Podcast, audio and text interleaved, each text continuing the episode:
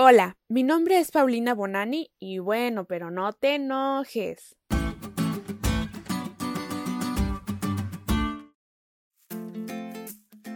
Yo tengo una amiga muy muy querida que siempre que algo me pasa o ella percibe que ando triste me pregunta, ¿a quién hay que golpear o qué?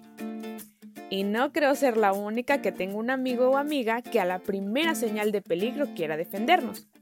Pero obviamente cuando esto sucede, nosotros le respondemos que a nadie, ¿verdad? ¿Verdad?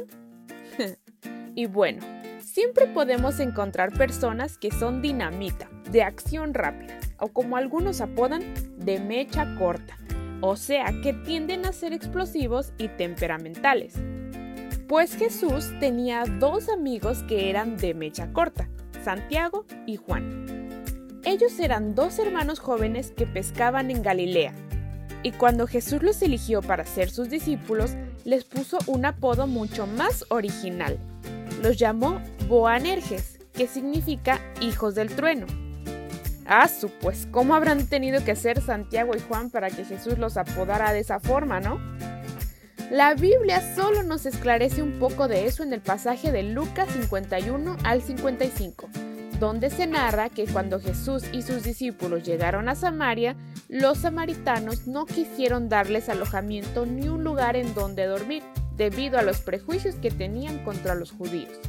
Cuando Santiago y Juan vieron esto, se enfurecieron y le dijeron a Jesús, Señor, ¿te parece si hacemos que caiga fuego del cielo para que destruya a todos estos?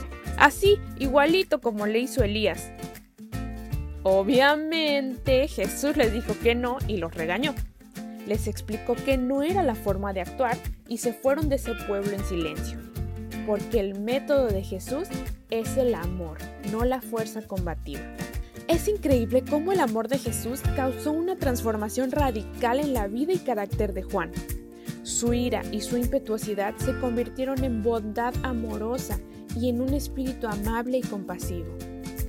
Tanto así que en la primera epístola de Juan, la palabra amor aparece casi 40 veces y en sus diversas formas aparece 50 veces.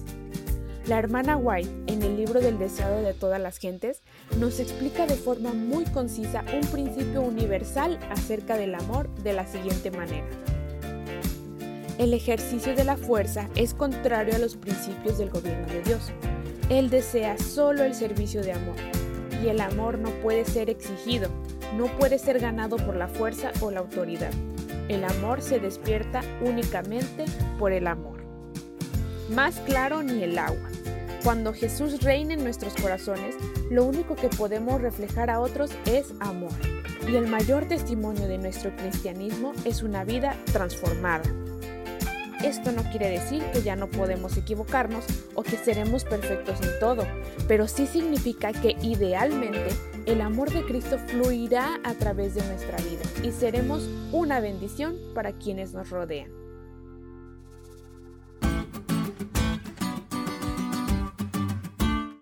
¿Te diste cuenta lo cool que estuvo la lección? No te olvides de leerla y de compartir este podcast. Es todo por hoy, pero mañana tendremos otra oportunidad de estudiar juntos.